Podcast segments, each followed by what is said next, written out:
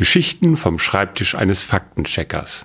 Geodokumentar Tobias Hamelmann heute über den Unterschied zwischen Prüfungsstress und Liebe. Gibt es ihn überhaupt? Aber fangen wir vorne an. Alles Gute zum Valentinstag, Tag der Verliebten und der heißen Emotionen und der Blumenverkäufer.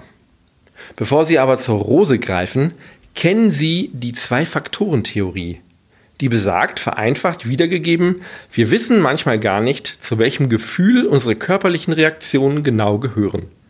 Ist es Liebe, wenn uns warm ums Herz wird und wir nervös werden beim Schreiben der Valentinskarte?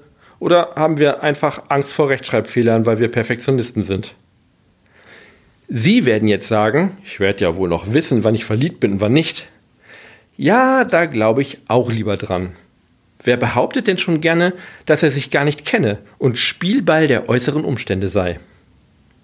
Das sehr bekannte Brückenexperiment sagt allerdings etwas anderes.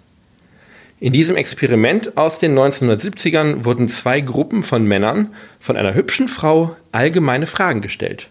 Und danach bekamen sie ihre Telefonnummer.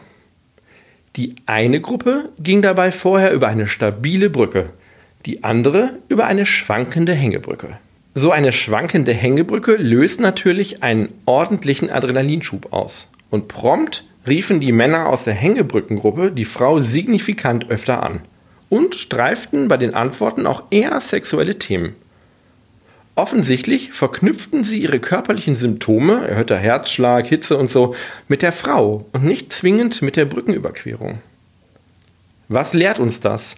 Vermutlich sollten wir auf der Kirmes nicht direkt nach der Achterbahnfahrt eine unbekannte Frau um ihre Hand bitten. Lassen Sie sich aber trotzdem nicht vom Rosenkauf abhalten. Jeden Dienstag und Freitag erzählt Herr Faktencheck eine neue Geschichte.